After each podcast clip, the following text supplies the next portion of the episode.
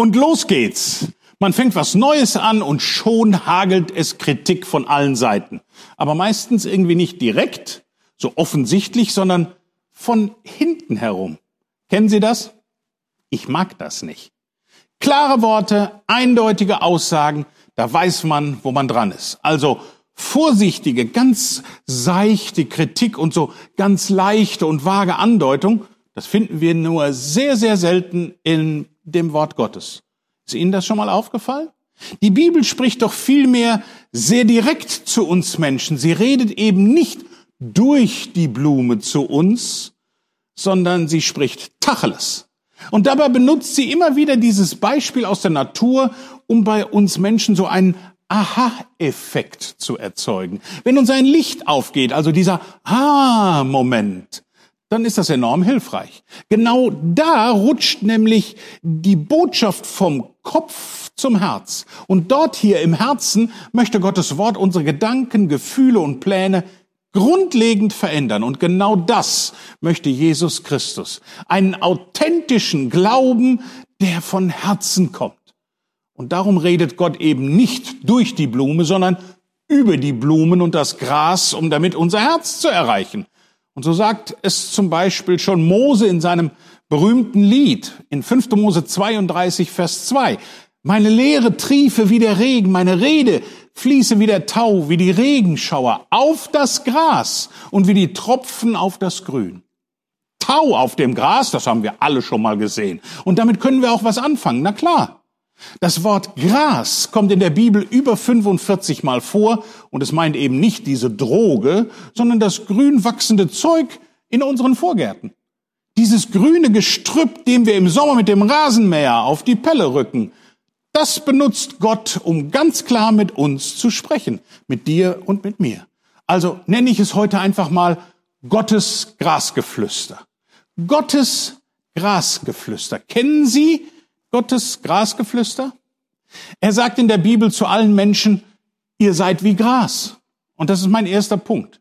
Wir sind Gras. Gott benutzt das Gras als Bild, um uns klarzumachen, dass wir in seinen Augen eine Lebensspanne wie Gras haben. Und trotzdem kümmert er sich um uns. In Psalm 103, die Verse 13 bis 15 heißt es, wie sich ein Vater über Kinder erbarmt. So erbarmt sich der Herr über die, welche ihn fürchten. Denn er weiß, was für ein Gebilde wir sind. Er denkt daran, dass wir Staub sind. Die Tage des Menschen sind wie Gras. Er blüht wie eine Blume auf dem Feld. Und genau dieser Grasvergleich macht uns Menschen nicht einfach wertlos. Für Gott sind wir nicht wertloser Kompost, sondern feiner englischer Rasen, der gehegt und auch gepflegt werden will, der aber trotzdem irgendwann mal stirbt. Wenn wir diese Tatsache, also unsere Vergänglichkeit, akzeptieren, kann uns sogar die Angst vor Menschen, vor Ansteckungen, vor Krankheiten genommen werden. Denn auch auf unsere Ängste vor anderen zum Beispiel antwortet die Bibel mit Grasgeflüster in Jesaja 51, Vers 12. Ich bin es, der euch tröstet. Wer bist aber du, dass du dich vor deinem sterblichen Menschen fürchtest, vor dem Menschenkind, das wie Gras dahingegeben wird? Dieser Vergleich mit dem Gras braucht uns gar nicht empören oder beleidigen. Nein, nein, nein. Jesus selber benutzt ihn, um die Verhältnisse zwischen Gott und uns Menschen ganz klarzustellen. Denn manchmal tut es unserem kleinen Glauben ganz gut, ein wenig göttliches Grasgeflüster zu hören. Jesus sagte frank und frei heraus in Matthäus 6, Vers 30, wenn nun Gott das Gras des Feldes, das heute steht und morgen in den Ofen geworfen wird, so kleidet, wird er das nicht vielmehr auch tun, ihr Kleingläubigen? Oswald Chambers, der schottische Missionar und Bibelschulleiter, sagte um 1910 herum, man muss Gottes Wesen haben, um sich für Gras und Spatzen und Bäume zu interessieren, denn Gott hat sie geschaffen.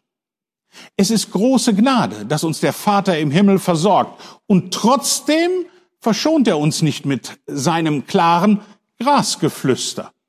Auch wenn Millionen Menschen es im Alltag einfach nur so ignorieren, bleibt es doch ein Fakt. Irgendwann, so kann man es mit dieser bekannten Redewendung drastisch ausdrücken, beißen wir doch alle irgendwie ins Gras. Das ist auch mein zweiter Punkt. Wir beißen ins Gras.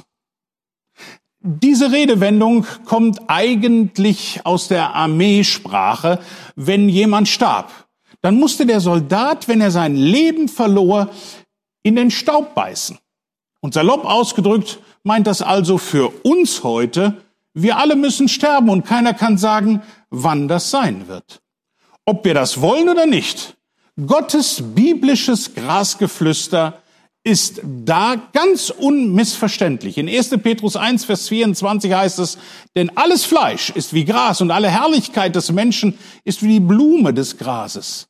Das Gras ist verdorrt und seine Blume abgefallen, aber das Wort des Herrn, das bleibt in Ewigkeit.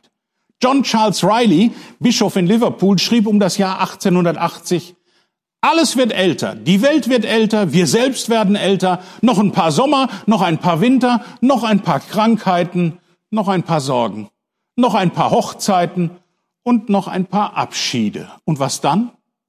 Dann wird das Gras auf unserem Grab wachsen.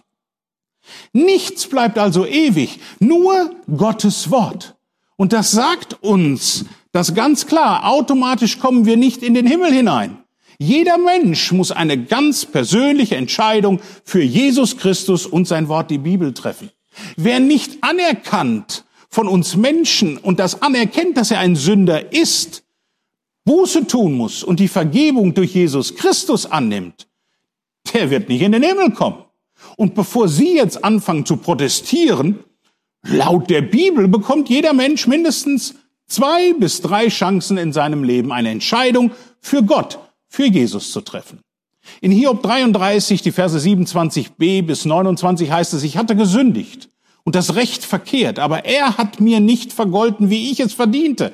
Er hat meine Seele erlöst, dass sie nicht ins Verderben hinabgefahren ist, so dass mein Leben das Licht wieder sieht. Siehe, dies alles tut Gott zwei oder dreimal mit dem Menschen. Die Entscheidung unserer Zukunft liegt also ganz in unserer Hand, in ihrer, in meiner Hand, ganz persönlich. Was wollen wir also? Grasnarbe oder Himmel? Und genau das ist mein dritter Punkt. Unsere Zukunft, Grasnarbe oder Himmel. Bibelignoranten und Gottesleugner hoffen nach ihrem Tod auf das große Nichts ohne Konsequenzen. Sie denken, dass sie nach dem Tod nur die Grasnarbe erwartet oder sie in Ruhe die Radieschen von unten betrachten können. Dem ist aber nicht so. Woher ich das weiß? Ganz einfach. Die Bibel redet doch davon. Genau zu diesem Punkt. Sie redet nicht um den heißen Brei herum. In Hebräer 9, Vers 27 sagt uns Gottes Wort, und so gewiss es den Menschen bestimmt ist, einmal zu sterben, danach aber das Gericht.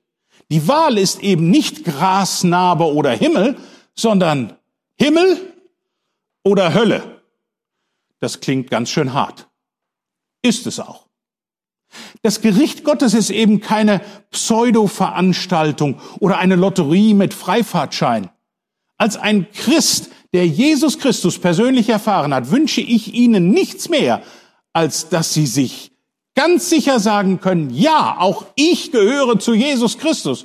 Und wenn ich heute sterbe, weiß ich, dass ich nach meinem Tod in dem Himmel bei Jesus sein werde.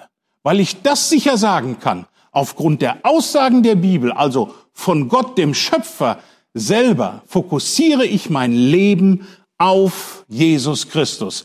Er ist der Retter, der mich herausretten kann aus meiner so vertrackten und ausweglosen Situation. Er kann mein Heiland werden.